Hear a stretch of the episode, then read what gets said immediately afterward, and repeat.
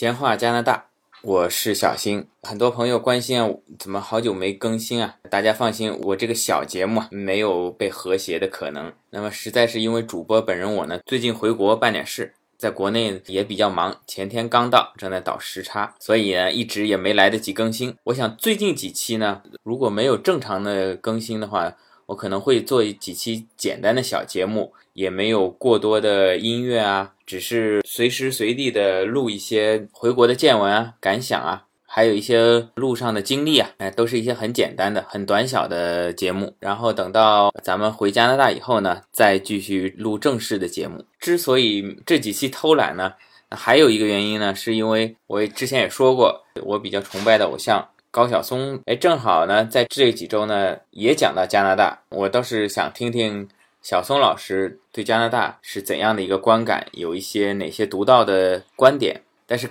刚听了一期啊，那在上个周末呢，哎，这个节目被停播了。综合了一些媒体上的信息。那咱们这一期我就讲讲我对《小松奇谈》这一期节目停播的一点个人的看法。首先回顾一下这个事件，《小松奇谈》这最近的四期呢是走进加拿大，是介绍加拿大的风土人情以及风光。那么第一期呢是讲了温哥华，我也看了。在这一期呢，原本应该是在北京时间的二十六号的凌晨播出上线，但是呢，大家等了一天呢，始终是没有刷出这个新的节一期。节目，然后高晓松呢就在微博上面做出了说明，说因为节目中呢出现了关于在加拿大原住民还有有关魁北克独立的内容，所以呢加拿大旅游局呢通过赞助商给这个爱奇艺施加了压力，呃要求对节目进行大量的修改以及删除。高晓松呢觉得不能接受。所以导致了这个节目的暂时的停播。高晓松方面说法呢是说，加拿大官方呢施加了巨大的压力，对节目呢比较粗暴的干涉。那爱奇艺方面呢态度比较暧昧，闪烁其词，是说呢加方相关部门也没有提及加拿大旅游局，啊也没有具体提及加拿大哪哪个方面。作为事件另一方的加拿大旅游局呢，也是在微博上给出了回应。说这几期节目呢是由加拿大旅游局受到中国的一家旅游公司推荐，然后呢进行了一些合作，包括投资。那我想这家旅游公司呢应该就是携程，因为之前有几期小松奇谈出国类的节目啊都是携程所赞助的。针对各方的说法啊，我提出一些我的质疑吧。这个所谓的加拿大旅游局是节目的赞助方，根据高晓松的微博说，他事先并不知情。那这一点呢，我 是有点不太相信。虽然说加拿大旅游局可能是赞助了携程，然后携程赞助了爱奇艺，而从表面上来说呢，高晓松只跟爱奇艺之间有协议啊。但是如果说高晓松不知道这背后的金主是加拿大旅游局，嗯，那我想那可能是不是马云看错人了，选选高晓松做阿里音乐的董事长，这一点点幕后的关系都不知道，这对我来说是不可想象的。还有一点呢。呃，根据高晓松的说法呢，他并不知道。他的节目需要加拿大方面审查才可以播放，而且呢，第一期是没有审查的，只是在第一期结尾做了第二期的预告。那在预告中提到了有关原住民的问题，加方才紧急的要求审片，并且在五天之内就提出了很大的一些修改意见。这一点我也是我要质疑的。咱们各位来过加拿大的朋友知道，加拿大官方哪有这么高的效率？如果说真的有这么高的效率，五天之内就把片子审完了，就。能提出意见，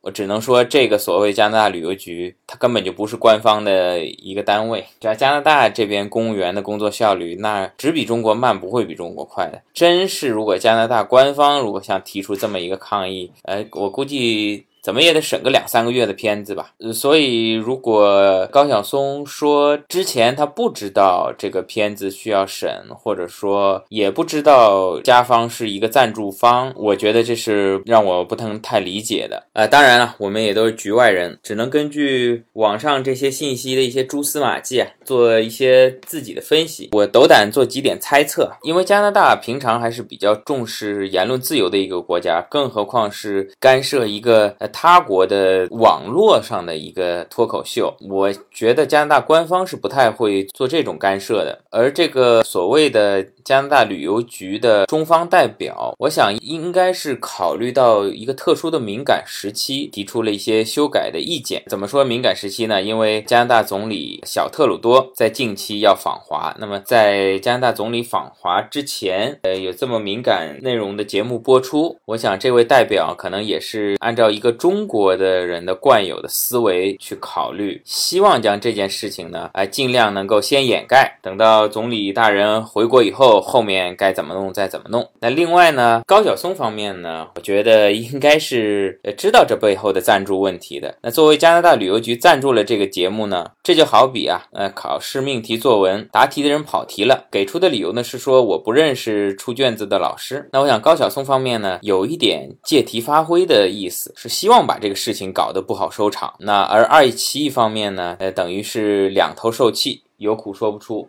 因为跟高晓松方面呢，呃是有协议，呃双方如果任何一方觉得节目不能播出呢，节目就得停。而跟携程呢，甚至跟加拿大旅游局方面呢，呃又有另外赞助方、赞助商的压力，所以啊，等于是蜂箱里的老鼠两头受气。呃，那么前面说了，呃我的猜测呢是高晓松老师呢希望把这个事情呢搞得不好收场，搞个大新闻。这背后是什么原因呢？那我仍然只是猜测啊。我觉得这个高晓松啊，跟爱奇艺方面，呃，应该是同床异梦、貌合神离，已经有一段时间了。我所喜爱的这个《晓松奇谈》这个节目啊，停播呢，应该是早晚的事情。呃，原因呢有四点。第一，可能也是最重要的原因。呃，现在晓松是什么人？阿里巴巴旗下的阿里音乐董事长，而爱奇艺。的背后呢是百度，那小松老师不可能是身在曹营心在汉，他吃谁他得向着谁。大家熟悉中国互联网的听友们，咱们知道，虽然这网站有好多好多，呃，但其实真正幕后的大佬也就是 BAT 这三家。你像这个爱奇艺，它背后是百度。原来小松在这个做小说的时候，这个优酷、土豆是属于阿里，阿里呢在社交平台上呢，可能竞争不过腾讯的微信。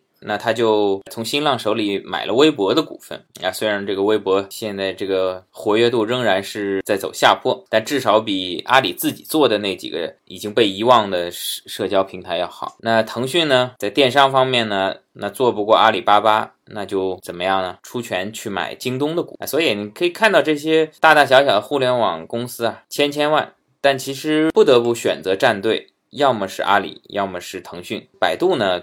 的相对弱一点。那说到《小松奇谈》这个节目，那小松老师既然已经是投奔了阿里，继续在百度旗下的一个视频网站做节目呢，显然是有点别扭。那第二个原因呢，我想可能还是钱的问题吧。小松老师在他自己微博也提到过，广告植入很多，但是他没有提成，这个我想也很正常啊，不管是。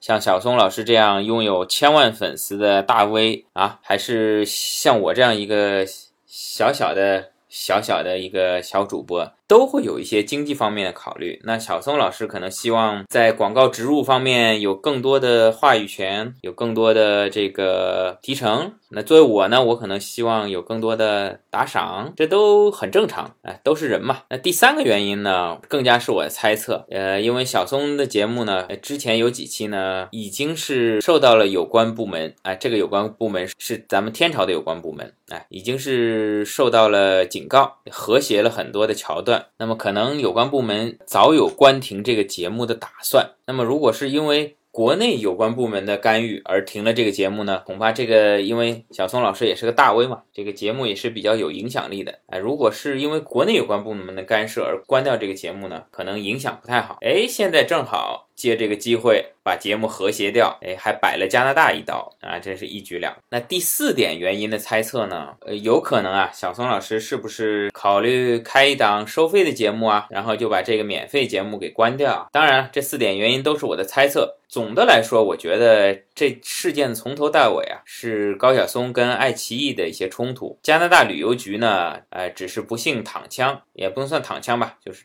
被当枪使了吧？刚才提到了收费的节目，之前喜马拉雅这边的工作人员也询问过我有没有开收费节目的打算。那我说呢，暂时是没有的。毕竟我这个节目的质量呢，我自己心里也有数，还是有这点自知之明。开了这个收费，到时候没没有人买，那我是自取其辱嘛。同时，我个人呢，其实对这个收费节目，嗯，也不是特别看好。嗯，可能是我脑筋比较老，比较不能够接受这些新鲜事物吧。就感觉现在的这个节目啊，开头结尾啊，各种各样的收费节目广告啊，不胜其烦啊。一会儿马东教你说话，一会儿是马西教你看书，呃，一会儿是马南教你看画。有的时候网络不好，我。本来节目都下载好了，中间搂的一个广告搂的半天，我还以为死机了还是怎样。而且我个人认为，在未来的商业模式啊，也可能我是错的，但我是觉得直接收费并不是一个方向。即便像微信这样一个航空母舰级别的软件，它只要敢说哎用微信收费了，第二天就会有竞争对手出来。那未来社会可能，我觉得稀缺的并不是资本，